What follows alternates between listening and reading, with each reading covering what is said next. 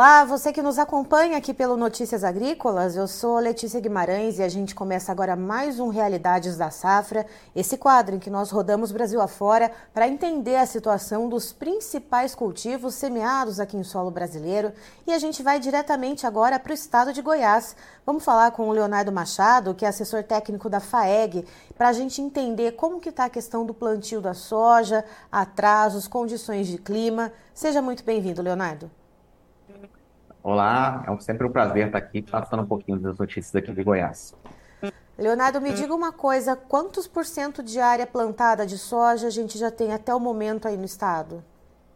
Então, estimamos que o estado esteja agora, nesse momento, em torno de 90% da nossa área plantada. Ou seja, ainda 10% das lavouras precisam ser semeadas, sem contar algumas áreas de replantio, né, que vai ser necessário. É, lembrando que no ano passado, nesse mesmo período, já era para ter praticamente findada é, é, é, é o plantio, né? A, a, média histórica aponta aí que, que de poucas lavouras ficam aí em dezembro serem semeadas. A grande parte já deveria estar com as sementes no chão e é o que não, não ocorre nesse momento, nessa safra 23, 24. E nesse momento, uh, com esses 90% de área plantada, em qual estágio de desenvolvimento a gente consegue ver as parcelas dessas lavouras que foram semeadas, Leonardo? Então, como o estado de Goiás ele é bem diversificado em relação ao plantio, a gente tem é, é, é lavouras de, de, vários estágios, né? Se você pegar mais na região ali sul, na região do, do extremo sudoeste do estado de Goiás, a gente já tem sojas bem desenvolvidas, né? Praticamente já, já, já no estágio aí de totalmente fechamento de rua, praticamente partindo para o estágio já vegetativo. E você tem regiões aí que, que, que praticamente a, a germinação, é, se pegar mais no Vale do Araguaia, ao norte, ao nordeste do estado, é, você, tem semente, você tem plantas aí que, já, que ainda estão no estágio menores.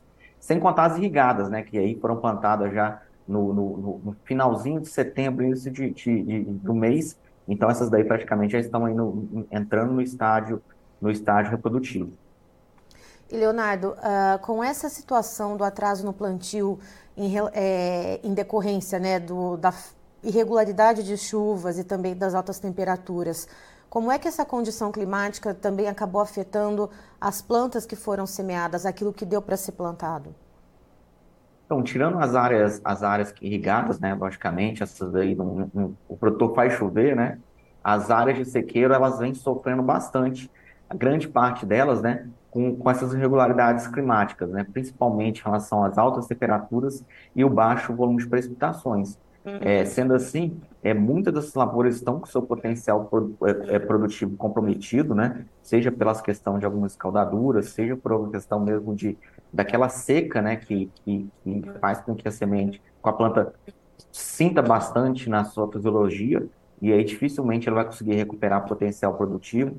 Então a gente já, já percebe aí, a gente já estima uma redução na produtividade é, dificilmente a gente vai conseguir alcançar os números que foram obtidos no, em 2022 e principalmente 2021. Foram dois anos de altas produtividades aqui no estado. Esse ano, a, é, essa não deve ser a realidade. Já é possível mensurar alguma, alguma porcentagem em relação de perda ou por enquanto não? Ainda é muito cedo, né? A, a, a gente sabe, igual como eu coloquei, a gente tem lavouras aqui em vários estágios. A gente sabe que vai entrar em janeiro aí, quando estiver próximo aí do, do, do, entre janeiro e fevereiro, que, que essas lavouras é, é, mais precoces já começam a entrar para o período de colheita, a gente vai conseguir ver o, o, o, real dano causado. É, por enquanto, ainda é muito cedo a gente estimar qualquer tipo de perda de produtividade.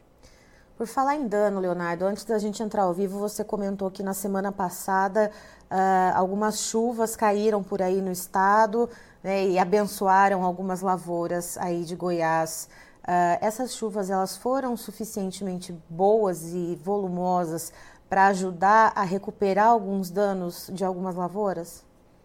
Sim, é, nessa, nessa última semana, né, a gente teve um volume de chuvas em algumas regiões produtoras, é, principalmente na região sul, na região ali, foi em geral no estado, podemos dizer assim. E essas lavouras auxiliaram bastante, tanto aqueles produtores que precisavam plantar, como que as lavouras que já estavam no processo de, de desenvolvimento vegetativo e precisou precisava de chuva. Elas realmente tiveram essas chuvas, conseguiram dar aquele alívio, né? Eu tinha produtores que, que estavam para fazer o replantio, essas chuvas vieram e trouxeram alívio para sua produção. Lógico que não é o bastante, né? A gente precisa de mais chuva, mas com certeza esses volumes que ocorreram nas últimas, nos últimos dias aí deram um certo alívio para algumas lavouras.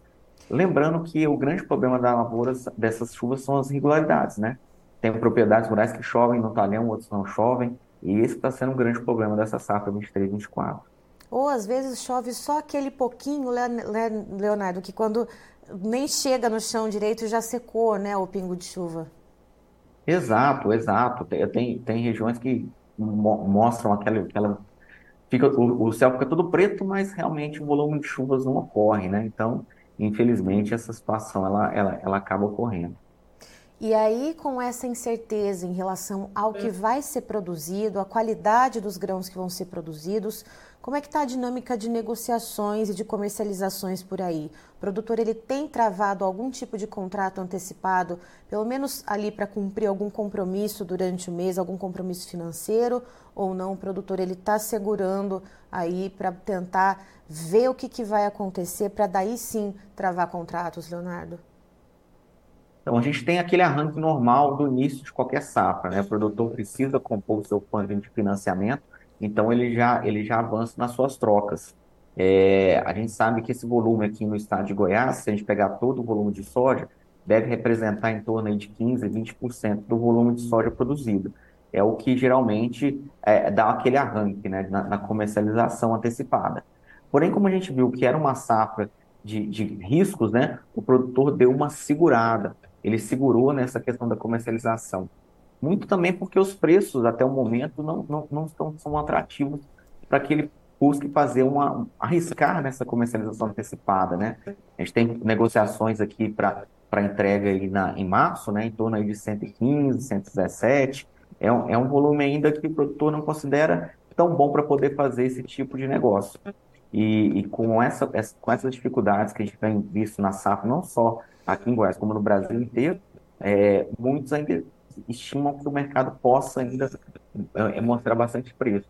Então, frente a toda esse, esse, esse, esse, essa situação, né, a gente observa que é, as negociações elas estão travadas aí. A gente tem, eu arrisco dizer que nem 20% da safra deve ter sido negociada até o momento. E com esse atraso todo na questão do plantio, com essas possibilidades, inclusive, de replantio, que deve também deixar mais moroso esse trabalho uh, do plantio da safra 23-24, como é que o produtor está olhando para a safrinha de milho para o ano que vem, Leonardo? A safrinha de milho, né, desde o ano passado, a gente tem observado que com a queda nos preços e, e logicamente, o aumento dos custos, né, o ano passado foi os maiores custos da história, é, a, a safrinha ela não está pagando a conta. Ela, ela vem aí numa situação onde que os custos são maiores do que o, o valor pago pela saca. Então, a safra já inicia com uma perspectiva de menor área, a, área é, é, indicada para a safrinha. Agora, então, com esse atraso no plantio, com essa dificuldade na, na, na questão da obtenção de uma boa colheita de soja, é, a gente já estima que podemos ter ainda mais uma redução na área safrinha e aí a dificuldade começa a ser a produtividade que essa safrinha vai ter. Uma vez que grande parte da nossa área de safrinha, se forem mantidas as condições atuais, elas vão ser plantadas fora da janela ideal, que para nós aqui no estado é no fim de fevereiro. Então, consequentemente, a gente pode ter aí, além da redução da área plantada, uma redução em produtividade, o que vai reduzir uma produção menor de milho, de milho safrinha aqui no estado. Há também alguma sinalização dos produtores de investir menos em tecnologia para essa safrinha de milho? Existe uma situação de retração, né? Uma vez que, que com, com a, a dificuldade climática, com o plantio já em condições que não são os ideais, é, é, com o, o, o, preço não remunerando até o momento o custo, com certeza o produtor ele tira um pé, ele dá uma segurada, né? Então, aquele investimento que ele poderia estar fazendo, aquela iniciativa que ele estaria planejando, ele começa a reavaliar. Então, é, é, é importante observar essa situação. Mas tem aquela outra situação também, né? Se ele não, não fazer o, pelo menos o mínimo para obter boas produtividades, a situação pode ficar ainda pior. Então, ele vai ficar é, é, é, gerenciando esses seus custos de forma bem, bem próxima nesse, nessa safra agora. E quais seriam as alternativas, Leonardo, para aquele produtor uh, que resolver plantar uma área menor né, do que seria dedicado ao milho safrinha, ele reduzir um pouquinho que, que ele poderia colocar no lugar ali para poder complementar essa área e não deixar ela se empantanada? Esse planejamento ele produtor faz muito antes da, da própria safra, né? Ele já faz o planejamento da soja e do milho. Então, muitos fizeram isso e, e tem essa situação para fazer. Ah, e, nesse, e nesse manejo, a gente observou que muitos produtores é, é, devem, devem crescer a área no, no, no, girassol. O girassol é uma cultura que também é plantada de safrinha aqui no estado. O estado de Goiás é o maior produtor de girassol e a, a, a tendência é que, ele, é que ele ganhe bastante área nesse ano, porque o, o, a remuneração dele está sendo melhor se comparado com o milho e com o que são seus principais concorrentes.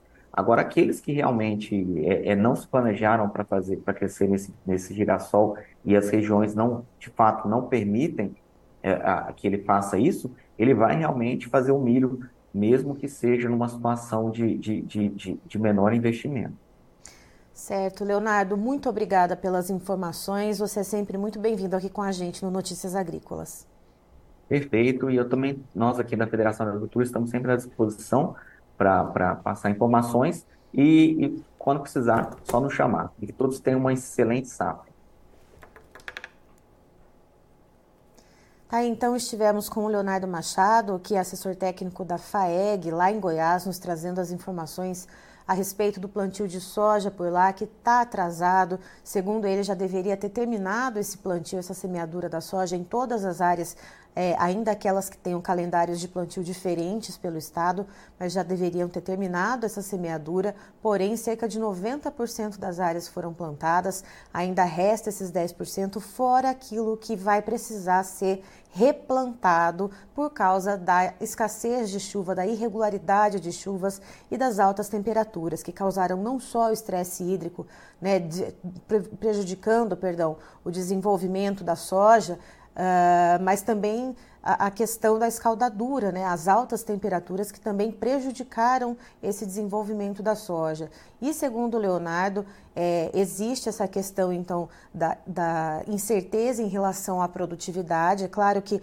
já, tem uma, já se tem uma ideia de que o potencial produtivo desse ciclo da soja já foi uh, diminuído, já não vai ser como foi o ano passado ou o ano retrasado, por exemplo, que foi de boas produtividades. E o produtor, inclusive, está segurando bastante a questão da negociação. Fez ali no comecinho uh, a trava em relação aos insumos, mas agora está segurando porque uh, espera melhora de preços e também porque não sabe o que vai colher no final das contas. E olhando lá para frente, a janela ideal de plantio para milho safrinha já está comprometida, segundo Leonardo, ou seja, potencial produtivo uh, em relação à melhor janela de plantio para o milho uh, já foi comprometido e existe também a possibilidade de diminuição da área e também diminuição nos investimentos uh, para o, o, milho safrinha. Então tem toda essa condição envolvendo o estado de Goiás. Eu, eu encerro por aqui, já já tem mais informações para você. Notícias agrícolas, informação agro-relevante e conectada.